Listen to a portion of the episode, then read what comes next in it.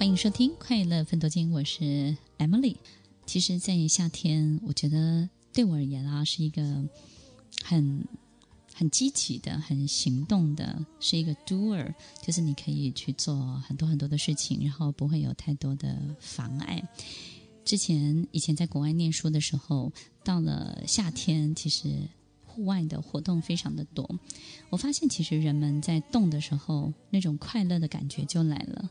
因为当你在动的时候啊，你会有一种感觉，就是你跟这个环境融为一体了。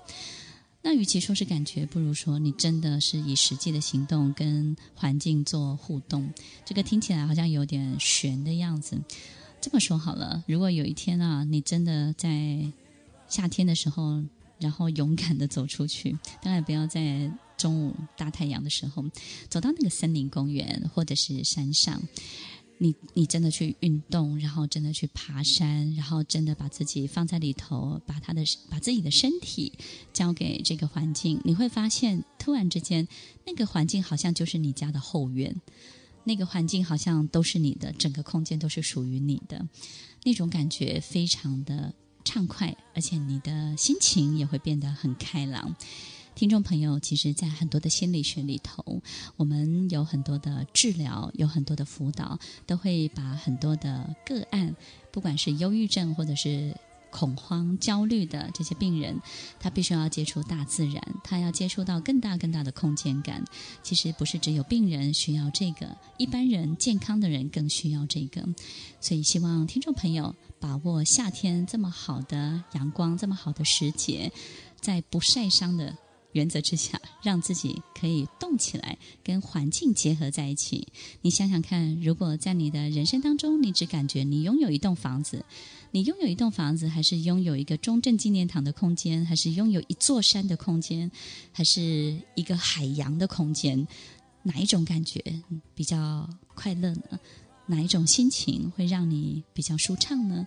所以，听众朋友，站起来，走一走，走出去，把自己带到一个你喜欢的地方，因为只有你自己可以把自己带出去，只有你自己可以决定把你自己带到哪里去。也只有你自己可以决定你身体的去处。当你决定了，你的身体才有希望可以出去走一走，呼吸一下新鲜的空气哦。其实一个人拥有更大的空间感，真的会有很多的好处哦。你会发现你比较喜欢接近人，而且你对人比较没有好恶了，不会一下子讨厌这个谁，然后一下子又特别热衷某一个人。你会发现啊，你对很多事情比较没有门槛。然后呢，也比较不会有一种评论评价，比较不会经常的去批评。很奇怪，当一个人对空间感这件事情可以把自己融合得更好，所以啊，你对待你自己住的地方要好一点，对不对？对待你工作的地方要好一点，不要觉得这个工作的地方不是属于你的地方，所以呢，你就随便了。当你开始认真的去对待它的时候，其实会有很大的变化哦。第一个。你工作的时候心情呢会比较舒服一点。第二个，你会发现奇怪的事情出现喽。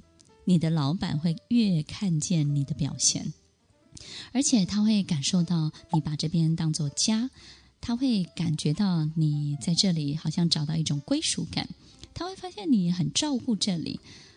当你越照顾这里，你跟自己。你自己这个人跟这个环境的连结性越强的时候啊，你从这个环境里头得到的好处就会越来越多。所以不只是工作的环境的，对不对？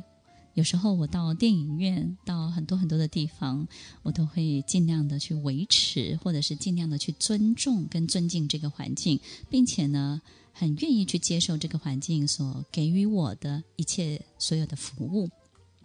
我发现每次。